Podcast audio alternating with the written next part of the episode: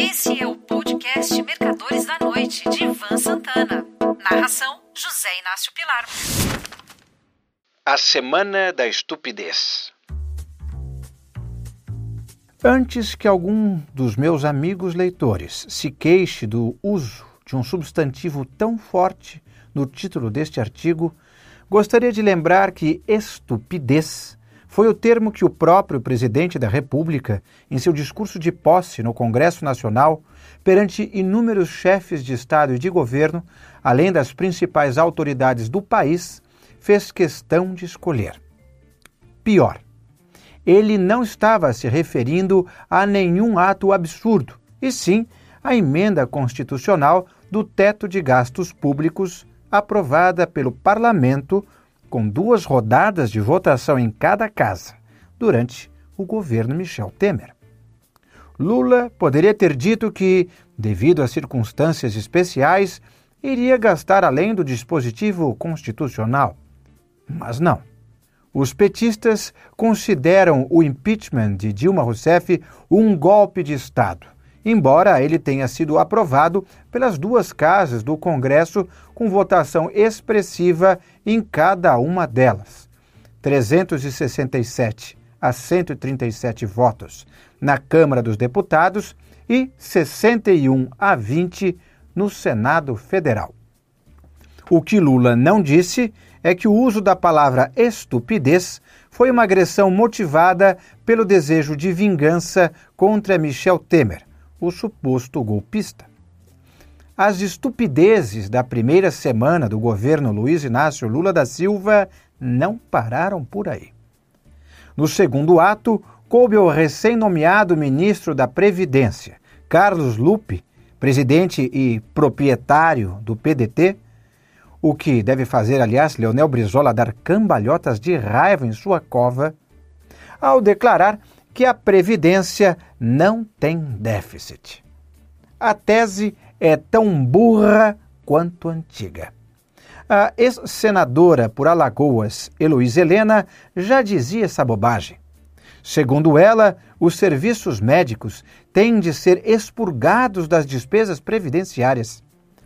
Isso só seria possível se eles deixassem de existir ou então fossem pagos por uma contribuição extra dos beneficiários. A mesma asneira de que a Previdência é superavitária vem sendo repetida pelo eterno candidato à presidência da República, Ciro Gomes, por sinal, do mesmo partido de Lupe. Só que a semana da estupidez não parou por aí. O novo ministro do Trabalho, Luiz Marinho, prometeu a revisão da legislação trabalhista também reformada durante o governo Temer, justamente para criar mais empregos com carteira assinada e diminuir os encargos que dobravam o custo de cada empregado. Após tantos absurdos aos quais Lula deu o start ao proclamar a estupidez do teto de gastos, o presidente precisou convocar seus 37 ministros para os que os jornais estão chamando de uma freada de arrumação. Lula, Lupe e Marinho parece que se esqueceram de que a partir do início de fevereiro começará uma nova legislatura, na qual as bancadas de centro-direita, direita e extrema-direita terão maior representatividade do que na que está saindo. Nesta semana que passou, fiz minha varredura dos diversos mercados internacionais. Uma das principais mudanças aconteceu no café da manhã, o breakfast, como queiram, com uma máxima no cacau e uma mínima no café, ambos negociados no mercado futuro da ICE, Intercontinental Exchange, em Nova York. Devido a problemas de quebras de safra nos principais países produtores, quase todos africanos, o cacau está fazendo máximas nos últimos 12 meses. Vale lembrar que esse produto tem ciclos longos, assim como longos são seus bulls e bear markets. Quanto ao café, já se encerraram os efeitos nocivos da geada devastadora do inverno de 2021, E o preço da libra-peso na ICE retornou aos níveis anteriores a ela. O boi gordo, ou live cattle, como é chamado no mercado futuro de Chicago, está sendo cotado no maior preço da história. Vale lembrar que a brasileira JBS é a segunda maior abatedora e processadora de carne do mundo.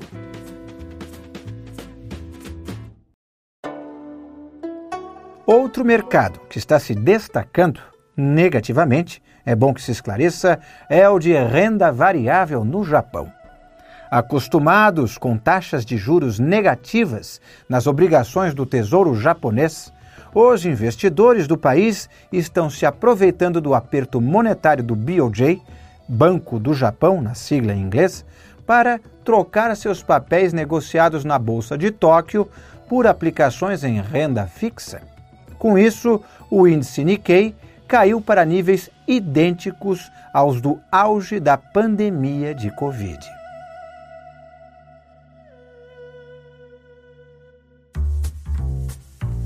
No mês passado, comentei a respeito do mercado de petróleo e seus derivados, entre eles o óleo de aquecimento, heating oil. Uma das coisas que escrevi foi que a duração do inverno na costa leste dos Estados Unidos é tão importante para a formatação de preços quanto sua intensidade. Não deu outra. Após uma das maiores ondas de frio que se tem notícia, a temperatura subiu para agradáveis 12 graus centígrados. Agradáveis para eles, bem entendido.